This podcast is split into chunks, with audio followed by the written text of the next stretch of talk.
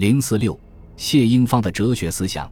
谢英芳，武进人，字子兰，号归巢，以教授生徒为业。江浙行省荐举为清县书院山长，辞而不就。顺帝至正初年，隐居白鹤溪，注释取名归巢，便以此为号。元末农民大起义爆发，避乱无终，明王朝建立，天下大定，时返回家乡。著有《辩惑编》。是反对封建迷信的专著，另有诗文集《归巢稿》。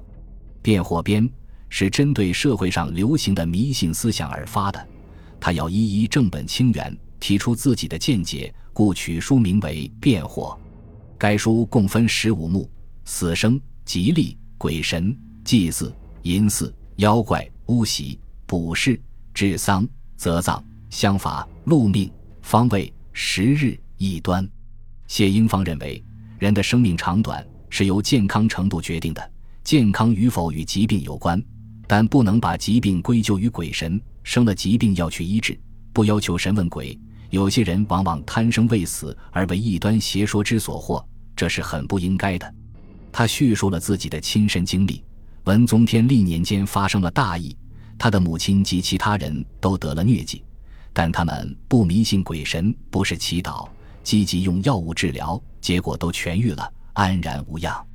而邻居中因迷信鬼神，到处求神问卜，耽误了治疗，不少人死于非命，令人叹息不已。由此可见，淫祀不足信。基于以上情况，他大力疾呼改变迷信的风俗，斥责巫习，不失为妖妄之举。对于丧葬中广积僧人，大力操办佛事，棺椁衣亲务求华美。甚至不惜倾家荡产的做法，极力表示反对，号召士大夫之家正风俗，惜妖妄，病污者不用。谢英方既反对世俗迷信，也反对宗教迷信。他认为人死之后斋佛打教毫无意义，还不如用这些钱去赈济异乡人户的饥荒。为此，他远古正今，说明危害，要汲取历史上的教训。梁武帝迷信因果之说。命僧流为他祝福，结果社稷倾覆，饿死台城，因果在哪里？道家以老子为师，也没有社教之说。宋徽宗妄以求富，命与刘之辈为他办此事，过了不久，便社稷倾覆，沦落金国，身死异域。倒是又给他带来了什么福祉呢？他告诫人们说：前代明显，当今豪杰，卓然有见而不惑者，故常有之。为驴言小人。或者十九，诸有无足笑也。这个看法是很有见地的。谢英方斥佛道为异端，态度是很坚决的。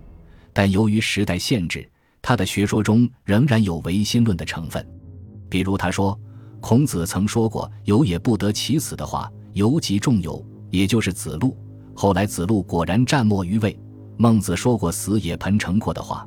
后来，彭城阔果然被杀于其圣贤知道人的生死祸福，这是阴阳五行之术所不能比拟的。其实，这完全是唯心论的解释。